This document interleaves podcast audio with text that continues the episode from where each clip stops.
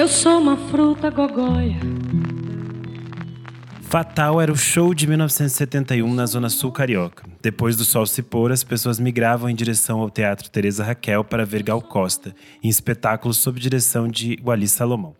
Com o repertório que ia do folclore baiano à vanguarda da composição brasileira, Fatal se tornou um disco ao vivo duplo, que registra de forma única um momento especial da carreira da cantora. Com ruídos, microfonias e outros detalhes técnicos, Fatal, Gal a todo vapor é um dos registros mais potentes da força e da importância de Gal para a nossa música. Nesse episódio, eu recebo a artista Sucena para conversar mais sobre este clássico. Bem-vinda, Sucena! Muito obrigada, querido, pelo convite. Falar sobre música é falar sobre minha vida, né? Afinal, eu vivo da música e para música. E a gente aqui vai abordar um dos, um dos discos que me pariu como artista que eu sou hoje. Hum, maravilha. E para começar, eu queria saber qual foi o seu, o seu contato inicial com esse disco, com, com a Gal Costa, né? Como que foi essa, esse começo de relacionamento? Eu acho que primeiro dizer que a gente tem um problema muito sério de memória no Brasil a respeito da, da nossa do que há de mais poderoso e potente da nossa arte. E não só e, e essa esse problema com a memória dificulta o acesso a obras é, e clássicos, obras-primas, tanto do, do, dos nossos clássicos fonográficos, a cinematográficos, a, a audiovisuais, a, então, eu só. Eu já conhecia Gal, evidentemente. Eu, eu sou baiana, né? Do sertão da Bahia.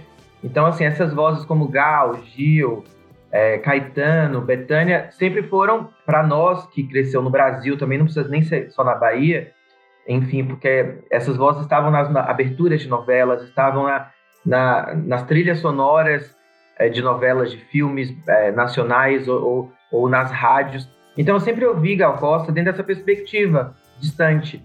Sim. Quando eu eu estava na faculdade, a gente a gente teve a sorte de entrar no ano com muitos artistas assim. Eu fiz faculdade de história na USP. É, foi lá onde a gente, inclusive, onde surgiu as Bahias e a Cozinha Mineira, que é a banda com que eu me lanço na cena é, musical brasileira. E a gente foi no ano de 2000, a Gal lança é, Recanto em 2011 e, e, e foi um choque assim. E a gente foi buscar mais a obra dela e achamos muita coisa incrível, como os vídeos é, de dar maior importância. Eu acho que era TV Tupi, é, na época, aquele preto e branco, que ela fica caçando a câmera, o olho dela tá vivo. É, Vaca Profana, achamos, Meu Nome é Gal, onde ela duela com a guitarra. A gente precisa escutar essa mulher. E a gente é, ouviu o disco Fatal é, pela primeira vez. Eu tinha o quê? Uns 21 anos, 22 anos. E foi um susto. Na real, aqui foi um susto. Primeiro que é, eu só conhecia Gal, a Gal clássica, já dos anos 2000 e, e, da década de 90. Gal cantando Tom, jo, Tom Jobim, cantando Caetano, Chico Buarque. Eu não conhecia a Gal, é, a Gal contracultural. É, ou era a Gal João Gilbertiniana, ou a contracultural não. E ela tem alguns discos contraculturais, assim, que, que, que bebem dessa natureza do do grito como um valor estético.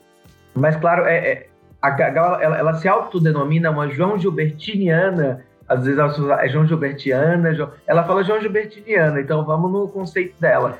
Ela, uma João Gilbertiniana radical.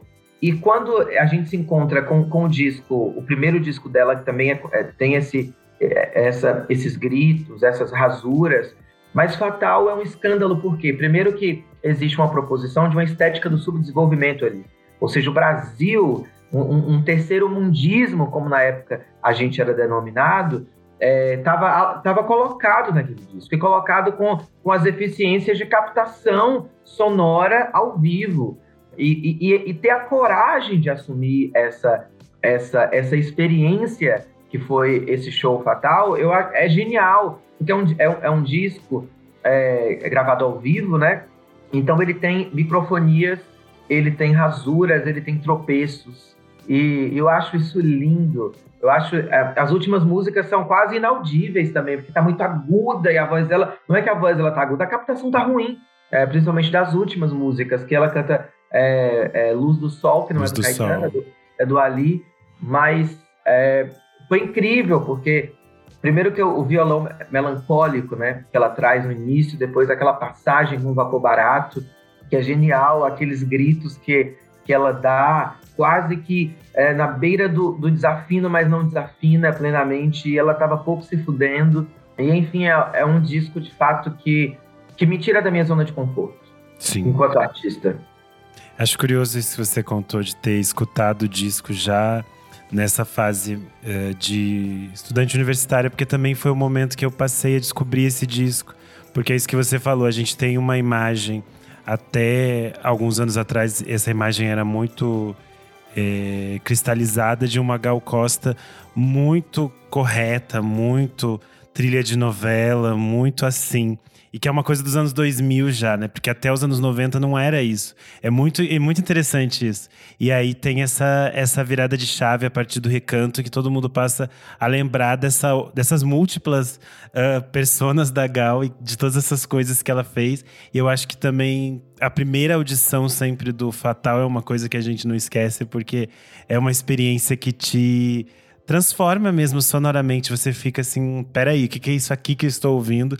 Porque ela passa por tantos lugares e a voz dela é utilizada de tantas formas muito interessantes. Eu acho que isso é muito, muito simbólico.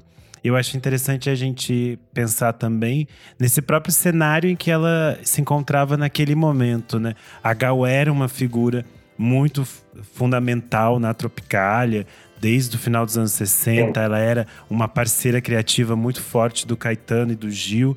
E é muito simbólico para ela que nesse momento eh, Gil e Caetano estão no exílio, né, em Londres, e ela tá aqui meio que eh, solitária, digamos assim. Ela faz esses, esses novos amigos que vão acompanhar ela nesse show, que é o Lani Gordon, o Ali Salomão, que são as pessoas que vão cercar ela, mas ainda tem essa essa espécie de é quase como se fosse uma amargura, uma, alguma raiva contida de tipo assim, os meus amigos não estão aqui, né? E eu acho que ela extravasa isso também no palco, da forma que ela canta tão tão rasgada, tão intensa. Eu acho que esse repertório também vai dar conta desse desse momento, né? Porque as pessoas falam muito que esse disco ele vai estar tá relacionado a um, a um desbunde, a uma questão que seria, que na época algumas pessoas até viram como algo um tanto quanto despolitizado, que eu acho um erro total, porque todas as faixas são extremamente políticas, extremamente atentas àquele tempo, e talvez por isso, por isso ainda estejam dolorosamente ainda tão Existe tem esses comentários, tem esses comentários do início dos anos 70 que eles entendem que Caetano, é, Gal, essas pessoas em algum momento elas deixam de ser tão políticas porque elas não são tão diretas quanto, por exemplo, Chico, entendeu? E aí alguns jornalistas da época acreditavam que não era. Mas a gente passa por isso até hoje. Sim. É, tem uma coisa que é interessante, isso é bem interessante que você está dizendo, porque para mim a Gal, né, a Gal ela, ela, sofre muito preconceito, inclusive por ser mulher, né? E por ser uma pessoa muito calada como o Milton Nascimento, só que o Milton é um homem ainda assim. Um homem preto, o Milton é um homem. A Gal, ela tem um lugar de muitos silêncios. Eu já ouvi. Ah, a, Gal só é dirigida. É muita coincidência você ser dirigida a vida inteira e ter uma discografia tão, tão maravilhosa, né? Então, ela, a Gal ela sempre foi muito inteligente, sempre foi muito atenta, e atenta às novas gerações, inclusive. E ela tem muita consciência disso. Ela tem uma consciência de canto que me impressiona e consciência do que ela quer mostrar e, e de como ela quer ser dirigida. É interessante que é, antes de Fatal, você tem Legal, né? E Legal é um disco que é, eu fiz uma resenha crítica, eu tenho uma coluna na revista Vogue de opinião. O, hoje eu escrevo quando eu quero, e eu não estou escrevendo por enquanto, porque eu estou muito ocupada, mas eu amo escrever. E, uma, e eu, eu escrevi no, no ano retrasado, sobre os 50 anos do disco Legal. E Legal é um pré-fatal. É, Legal ela é, é um disco que ela brinca com a ideia do nome, né? Legal, quase que algo francês. Só que legal aí, a gente está tá falando é, de, de legalidade, num tempo onde o cerceamento da liberdade está sendo colocado em questão. E eu acho genial a narrativa do disco, Primeiro que a capa também é do Hélio Etsica e o Hélio coloca algumas mensagens subliminares naquele cabelo, que é um cabelo é, que para as mulheres era horrível na época, né? O cabelo da Betânia, da Gal, porque era de fato algo estético a ser mostrado com, a, com, com, com o Brasil da miscigenação, e não a miscigenação é, idealizada, não, miscigenação pelo estupro, mas é o que a gente é também. Um Brasil miscigenado. Então, é, é, é interessante que legal até a narrativa, né? Ela começa com o Iê, Iê, Iê, com aquela música que é legalizada pela ditadura. É, eu sou terrível e é bom parar, só que uma música que já começa com Eu sou terrível. Vem a língua do P do, do, do Gilberto Gil. Garanto que você não vai entender bolhufas. O disco é, é todo sobre, sobre a ilegalidade. A Cauã vive cantando durante a cerca do sertão, é, é, chamando a seca para o sertão. Então tá falando sobre aquele período. E, se isso não for arte, se isso não for evidente de que. E Fatal é o mesmo caminho. O Fatal traz uma.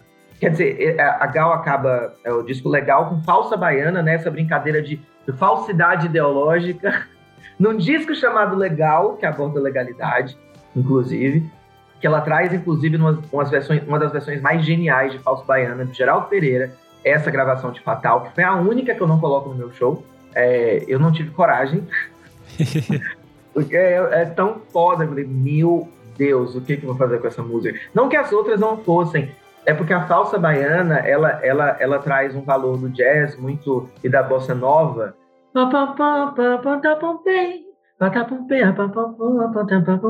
Mas de uma forma genial, assim. E é, só que tá legal também. Só, e ela traz isso em Fatal depois. E Fatal, para mim, é um disco que bebe de legal, só que é um disco sobre a melancolia do, dos trópicos, a melancolia do Brasil. É um disco extremamente melancólico, Fatal. E, e, por, e por isso ele é tão político, inclusive. É uma, é uma revelação sobre a, a, a nossa melancolia.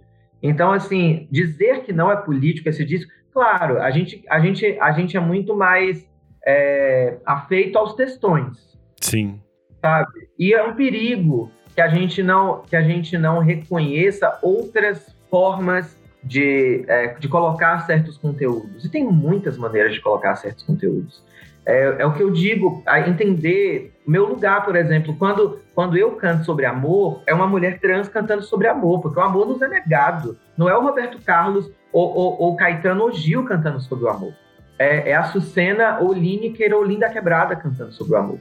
Então existe uma outra uma outra diferença de quem fala, de como se fala, de qual que é a forma que se fala. Então a gente não pode ser tão reducionista assim no, no que é político e no que não é. Sim. E eu acho que a gente está num momento perigoso, inclusive, sobre isso. Perigoso Sim. porque a, a, é, com a internet é, é, muito, foi muito bom que, que a gente tenha um, um, momento de canções autorais, isso é muito importante. Só que, ao mesmo tempo, a gente não pode esquecer da nossa tradição.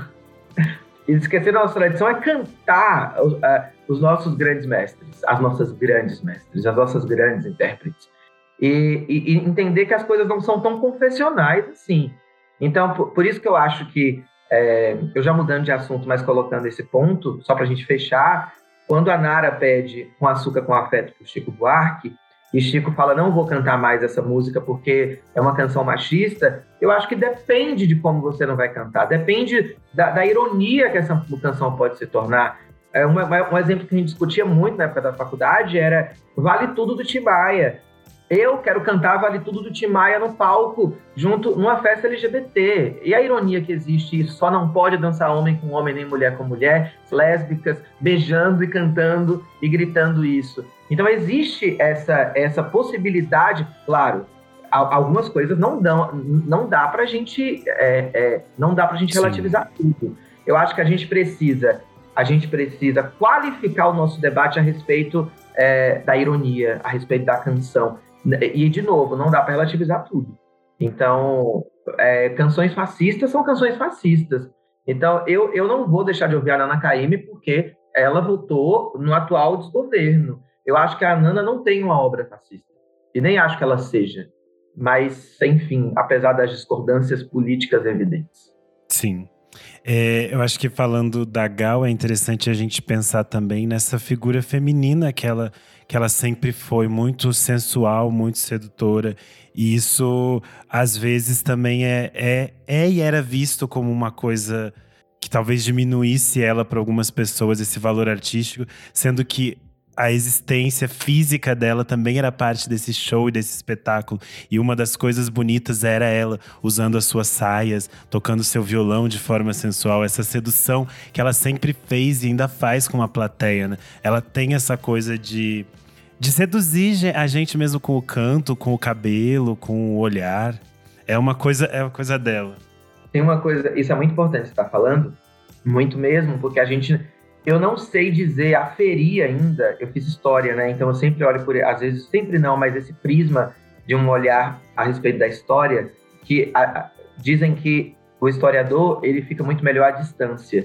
Então, quanto mais a gente, a gente se distancia, a gente vai aí, é, ressignificando as coisas. Entender Gal sob esse prisma é entender uma liberdade comportamental que acontece, inclusive, num período de obscurantismo e de cerceamento da liberdade a Gal ela tem a idade da minha avó.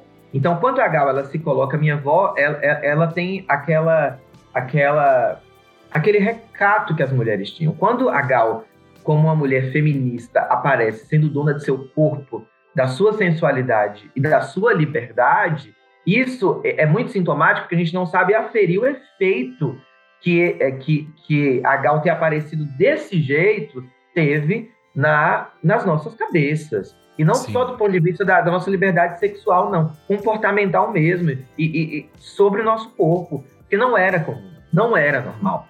Portanto, tanto quando a Elise encontra com a Gal, a, a Elise se tropicaliza. Porque a, a, a Gal, um ponto de virada na carreira da Elise, inclusive, é pela modernidade que se apresentava. A Elise era da linha da Ângela Maria, era da linha das cantoras de rádio, que eu adoro, inclusive. Que eu acho, eu amo, escuto e só que essa virada, eles quis compreender uma certa modernidade da, daquela cantora que, além de ser João Gilbertiniana, tinha uma potência visual, política. E por isso a gente entende hoje como política. A Rita Lee deu uma entrevista lá, a Gal nos dava. Ela ficava pelada para é, simplesmente sensualizar. Ela ficava pelada porque ela queria. Ela queria estar daquele jeito. Então, isso é genial, porque você não tá, você tá pouco se fudendo para as opiniões alheias e para como você vai é, é responder a, a, aos, aos falsos moralistas. A gente está falando da ditadura militar. Então, não é simples agora aparecer daquele jeito na TV, nos shows, é, enfim. Então, eu acho muito potente e não sabemos ainda dizer o quanto é potente. Até para o nosso imaginário mesmo dela, né? Para essa criação de quem é ela. E uma das coisas interessantes desse, que é um grande mito em torno do Fatal, é porque o show foi filmado pelo Leon Hirschman, o diretor de cinema, e só que ele nunca foi lançado. Algumas, alguns trechos desse, dessa gravação dele foram usadas no documentário O Nome Dela é Legal, produzido pela HBO. Porém, alguma, uma grande questão que se tem é que aparentemente essas imagens existem as imagens, mas elas não batem com a gravação de áudio, porque as gravações antigamente elas não eram de som direto e tudo mais. Então, existem as imagens, só que elas são meio tipo experimentais, elas não são um show real como a gente esperou durante muitos anos. A gente sonhava que seria tipo como se fosse uma gravação de DVD hoje em dia, né? Mas eles também não tinham essa essa ideia dessa formatação de gravação de um show.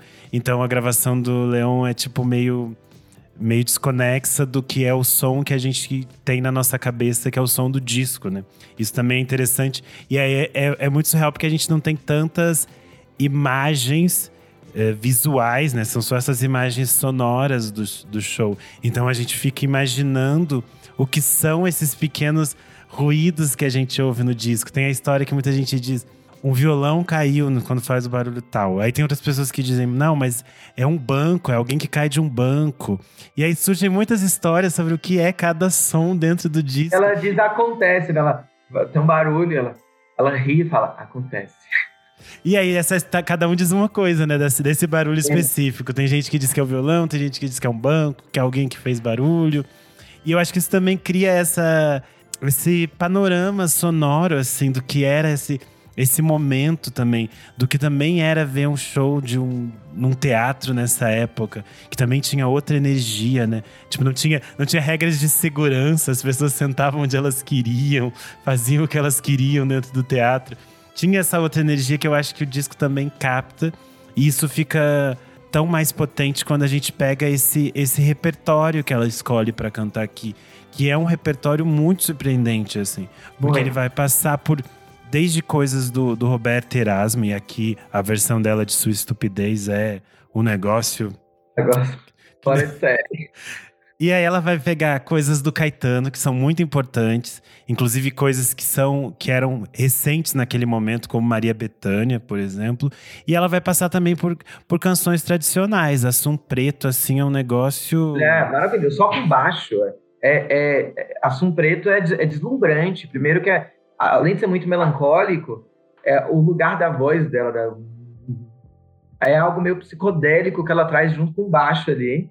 Tem Geraldo Pereira, né, a falsa baiana, tem, tem Ismael Silva com Antonico. Ô Antonico, vou lhe pedir um favor. Que é maravilhoso. que eu é começo é meu show com Antonico, inclusive. É bom, acho importante a gente falar para quem está ouvindo a gente sobre o seu show, né? Que como o disco ano passado fez 50 anos, a gente está falando dele agora porque esse ano a Gal vai voltar aos palcos com esse espetáculo também, no Primavera Sound. Mas é importante falar que você fez um show, né? Cantando essas canções. Eu, acho... eu tô em turnê ainda com esse show. Então, acho interessante saber qual foi o seu frio na barriga de, de brincar com esse repertório. Cara, então, a ideia não foi fazer um cover, foi fazer uma rememoração, mas uma, uma leitura contemporânea e minha, né? Óbvio, eu não sou a Gal. A Gal já fez. A ideia foi trazer esse repertório para frente mesmo, com a, com a visão que a Sucena tem. A Gal é muito diferente de mim, eu sou muito diferente dela. Apesar de, dela ser minha, minha, minha grande musa inspiradora, minha grande mãe, assim.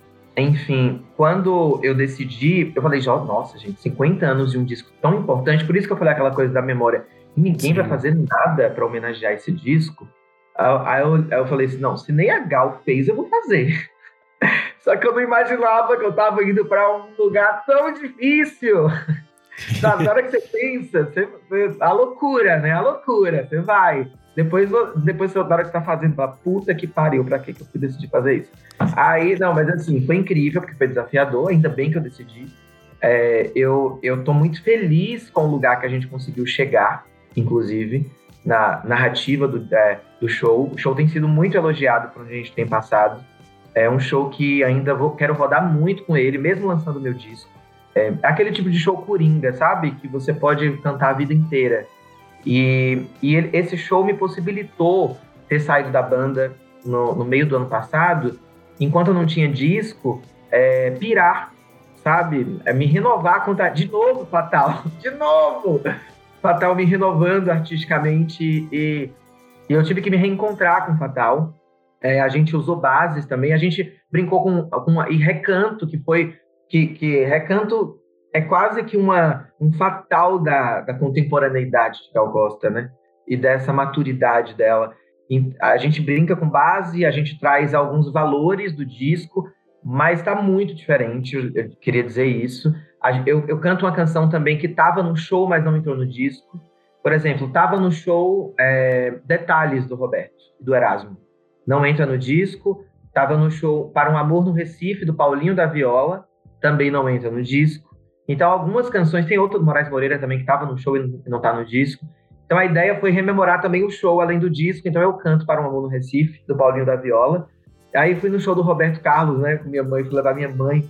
Falei, pô, detalhes, né, cara? É uma música tão linda. E, e, a música é bonita. Deu até vontade de colocar detalhes também. Mas enfim, eu espero que vocês venham. É um show que eu vou continuar rodando.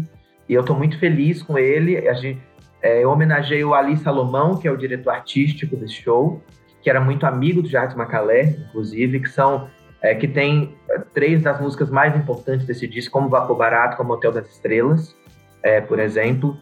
E, e, e, a Gal ela lança também o Luiz Melodia como compositor para a cena. Sim, com Pérola muito Negra. importante. Muito importante. E uma das músicas mais bonitas que eu faço no meu show é Pérola Negra. E é uma homenagem ao Luiz Melodia, né? Que é um compositor fundamental é, para o Brasil. E enfim, olha, eu chego tô arrepiada. É interessante você falou isso das, das músicas que ficam de fora do disco, porque ele já é um disco bem longo. E na época ele saiu como um disco duplo, né? A gente fala em quatro lados.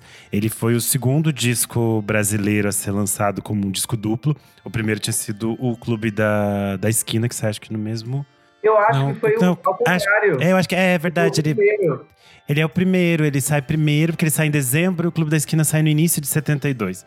E, e é muito. Era uma coisa tecnicamente também difícil de se fazer ainda na época, era uma coisa meio, meio rara por aqui.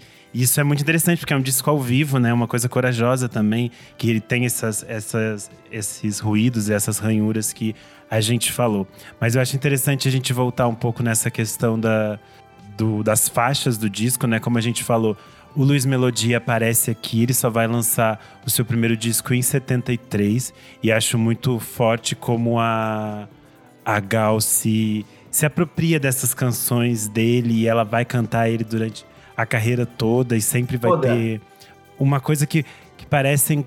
Eu acho muito interessante que ela, as coisas parecem muito feitas para ela ao mesmo tempo que não são, e outros, outros artistas também cantam, mas sempre fica muito diferente. E aí eu acho que a gente chega em, em Vapor Barato, que é uma canção muito símbolo desse disco, que é do Ali Salomão e do Jardim Macalé. O Jardim sempre foi um artista meio à margem, meio colocado depois naquela leva dos malditos. Os essas malditos, né? Essa coisa toda que eles criavam. E acho muito, muito simbólico. A Gal já tinha lançado uma versão em compacto dessa faixa, mas é uma versão bem diferente. É uma versão muito bonita, mas é diferente. E acho que aqui é a versão definitiva. O próprio Macalé já falou isso. E eu adoro que tem um, um programa do canal Bis que eles falam. Acho que é nossa canção, alguma coisa assim. Cada vez eles pegam uma música e eles meio que destrincham a história dessa música. E tem um episódio sobre vapor barato. É, uma, é um episódio um pouco antigo. E aí eles conversam também com os, os músicos do Rapa, porque depois eles fazem uma versão nos anos 90. E o Yuka fala. Ah, a gente fez a versão, fez sucesso, eu gosto da nossa versão. Mas a nossa versão não é a versão da Gal. Eu falo, nossa, a versão não, não tá ali. É, eu gosto dela, ela é bonitinha, mas nunca é a versão da Gal. Que é, que é magnífica, né? E é nossa! É, é um negócio surreal, né? Porque a gente tá explicando aqui, mas eu acho que é, a pessoa vai lá ouvir, vai ter outra, vai, vai entender o que a gente tá querendo, que a gente não tá conseguindo explicar aqui o que é essa E é uma versão. transição no disco, né? Vapo Barato é uma transição do momento do violão e ela começa com o violão. E a banda entra, depois ela repetir a música umas duas vezes. Ah, Sim, é surreal. É lindo, é lindo. Eu fiquei impressionado quando eu ouvi a primeira vez, assim. Até hoje eu me impressiono, mas um susto.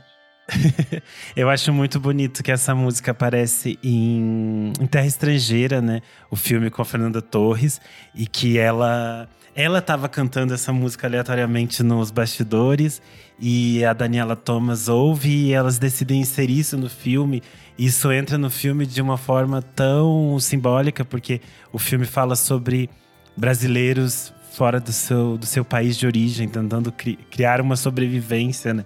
Isso é, é muito bonito. E aí gera uma história que depois é engraçada, porque é o fato de que é aquela história do, da Fernanda Torres Fernanda Torres completamente drogada no Altas Horas, que ela sempre brinca, porque ela, ela foi chamada, era um aniversário do Sérgio Grosma, e ela ia entrar para cantar Vapor Barato, só que ela foi cantar com o Rapa. E ela entra cantando que nem ela cantava no filme. Aí parece que ela tá completamente doida mesmo, porque ela tá em outro tom, em outra música, e eles estão cantando na versão do Rapa. E aí virou a história do Fernanda Torres completamente drogada no Sérgio Grosma. Ela, e eu amo a Fernanda Torres. Só para pontuar. Ela fala que esse é um disco muito fundamental para ela também, porque tinha na casa dela, era uma coisa que a mãe dela tinha. A mãe dela, Fernanda Montenegro, né, no caso. E aí esse disco estava ali, ela gostava, ela achava bonito abrir, porque ele era duplo, e ela mexia nele, e ela ouvia muito. Eu acho isso muito interessante. Como é um disco também o encarte dele também é lindo, as coisas que o Ali faz, a capa é muito forte, muito bonita tem esse, esse vermelho, a boca, tem todas essas coisas que são muito simbólicas, eu acho, da, da Gal, né? Eu acho que ele é um disco muito, muito redondinho, assim, e nessa, nessa, nessa natureza que ele próprio se define, como é um disco ao vivo e as coisas foram se construindo aos poucos, eu acho também, isso também é muito bonito, né? Como ele se, como ele se fecha, assim. Nossa, você me deu uma ideia, eu não tenho disco, disco vinil, eu vou ter que ir atrás disso, é que é caro. Fatal é um dos discos mais procurados. Esse é. Inclusive, inclusive é, sim, eu já tinha procurado uma época, muito vendido em japonês, porque os japoneses amam colecionar esses clássicos brasileiros. Então é, é um disco caro, de você achar ele por 1.200, a partir de 300 e pouco, e não sei como é que tá hoje, né, com a inflação do jeito que tá no Brasil. Mas... ele é bem caro mesmo e ele não teve nenhuma reedição, né? Porque alguns clássicos estão tendo reedição, reedições, mas eu acho que por ele ser um disco duplo, é mais difícil fazer esse processo todo, fica bem mais caro, mesmo se ele, ele foi remasterizado? Eu acho que foi para entrar no, nas redes. No Spotify, você, a gente acha o disco como Gal a Todo Vapor, que é, um do, é, o nome que aparece também na capa, porque Fatal seria o nome do show. Isso é uma explicação que está no. Tem um texto excelente do Mauro Ferreira no G1, que ele conta um pouco da história do disco. E aí ele explica que o nome do disco em si, ela decidiu mesmo como Gal a Todo Vapor. É por isso que aparece nas plataformas como Gal a Todo Vapor. Fatal era o nome do show. E é Fá, tracinho, tal. Tem inclusive umas fotos muito maravilhosas do, do Ali Salomão segurando os, os letreiros do show, umas coisas assim, bem anos 70, que também vale a pena procurar para quem tiver mais interesse. E, e aí, por isso que tem esse, essa diferenciação no, no Spotify e tal, nas, nas plataformas, né? Mas como a gente falou, o, o Ali é, um, é uma figura muito fundamental para esse, esse show. Quem é ouvinte do podcast já deve ter escutado os episódios que eu gravei com, com o Arthur Nogueira sobre Adriana Calcanhoto, então a gente deve falou bastante do Ali Salomão, porque ele também é uma figura muito importante para ela. E o Ali é um poeta, um compositor, uma figura criativa. Ele fazia múltiplas coisas e, e era, uma, era uma figura meio central para todos esses artistas dos anos 70, 80, 90, porque ele realmente tinha essa força criativa e eu acho que ele é muito importante para também impulsionar a Gal nesse momento, que é como eu falei, ela estava se sentindo meio deslocada num momento do país que era complexo, em que ela estava afastada desse desse círculo criativo dela, desses outros amigos, né? E eu acho que o Ali é muito importante para que eles juntos consigam criar coisas que são tão, tão potentes, assim. Eles já vinham trabalhando juntos desde o, da turnê do, do Legal e aqui é, cria-se esse, esse novo momento. E a direção musical e os arranjos do show são feitos pelo Lani Gordon, que é um, um guitarrista muito importante, que também já vinha acompanhando ela desde o legal. E eu acho que se forma um, um encontro muito forte aqui que, que faz esse disco ser tão, tão importante, assim, tão, tão simbólico e tão referencial mesmo de um, de um tempo e de ter envelhecido também tão bem, né? Eu acho que é um disco que continua muito atual. Perfeito. E aí eu queria saber como você estava nesse processo de construir o show também. Eu acredito que você deve ter voltado muito ao disco e como foi esses reencontros com o disco para você. Eu voltei ao disco e voltei para a história do Ali também, né, que é fundamental. Ganhei até um livro dele de presente. Tem Segura que eu vou me dar o troço. Também é o livro dele. Tem, ele escreveu na prisão, inclusive. O, Ali é de Jequié, do lado da minha cidade. Eu sou de Vitória da Conquista, na Bahia. Ele é de Jequié, tipo uma hora e meia da minha cidade, cento e poucos quilômetros. E é um, de um lugar muito quente e conservador também. A minha, eu sou da cidade de Glauber Rocha, né, que também é outra, outra figura dessa época fundamental. E é importante a gente falar do Ali. Eu começo dando spoiler, né, gente? Ah, eu começo o show homenageando o Ali, na real, também. Que, que não tá mais entre nós. É, o Ali foi responsável também por dirigir o Sorriso do Gato de Alice, né? Não, o disco, né? O Sorriso do Gato de Alice. É, o disco... O, o, show foi o, o, o, o Gerald Thomas. É, isso, onde a Gal mostra o peito e vira uma, uma, um frenesi no Brasil da década de 90, como se ela nunca... Imagina, a Gal, ela já tinha, no disco Índia, né? A, é, é a é a vagina dela delineada pelo biquíni ali. Sim. Eu amo um vídeo que a Dercy Gonçalves está na Hebe. E aí elas estão falando alguma coisa e a Dercy diz: Você acredita, Hebe? Esses dias me acordaram sete da manhã para perguntar sobre o peito da Gal. Eu falei se ainda fosse uma xoxota, mas um peito da Gal, sete da manhã. A gente é muito conservador, né? É por isso que eu acho que a gente tem que, tem que trazer a memória. E, e aí e eu fui muito pro disco, como você disse, porque tá tudo no disco, na real, né? Por isso que eu tenho que ter o vinil, porque o vinil é, é uma coisa muito importante é, e você me chamou a atenção para isso. Vou comprar o vinil depois dessa entrevista. Vou atrás disso. Porque o vinil, é, você apalpar esse disco, foi pensado para ser desse tamanho, né? Hoje a gente tem o Spotify, a, a, o Di, a Deezer, a, a Apple Music, YouTube, e é tudo muito pequeno, né? As resoluções, as capas. A capa fica pequenininha, não dá nem pra aumentar. Fria. É, a gente pensa com tanto amor essa, essa imagem e, e, fatal, né? O Ali trouxe essa ideia do fatal porque a boca de Gal é muito sedutora, porque a Gal é muito sedutora. Gal é como se fosse uma isca, onde ela vai comer todo mundo. Depois, na capa do sorriso do Alice, ele escreve algo que vai até a boca dela. Como eu não tenho aquela boca, eu tenho um olhar forte. Então eu trouxe, junto com a Margot Tonhon, quem fez é, a maquiagem, esse vermelho para os olhos. Então é onde está o meu fatal. e, e, por isso que o vinil é importante para é, eu quis me distanciar muito, inclusive, do, das imagens. Então eu tô, tô de terninho, eu tô muito mais é, contemporânea e, e, não tão hippie porque Sim. a Gal tava, é, era, foi muito influenciada pelo movimento hippie daquela época, pela Janis Joplin, inclusive. E, e eu quis me distanciar dessa, é, justamente por ser uma homenagem, né? É, e, e, o DJ Zé Pedro, inclusive, considerou isso muito. O DJ Zé Pedro me chamou, Gata, você vai fazer esse disco, eu quero ir no, em um dos ensaios.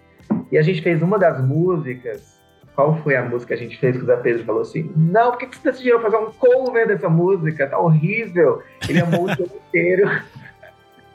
e foi incrível, porque o DJ Zé Pedro ele é muito antenado também. E uma enciclopédia é, dessa, dessa da, nossa, da nossa indústria fonográfica, na real. Da, e foi incrível tê-lo assim como essa espécie de consultor amigo que veio de bom grado no ensaio, amou a maior parte das coisas que a gente fez. E a gente mudou, de fato, com, as considerações dele. Depois eu, do lançamento no Sesc Pinheiros, que a gente fez um dia, a gente fez o lançamento. Esse disco é praticamente um disco de, de 1972, apesar de ser de 71, porque Sim. ele é lançado no final do ano, né? Então, mas apesar do show ser de 71.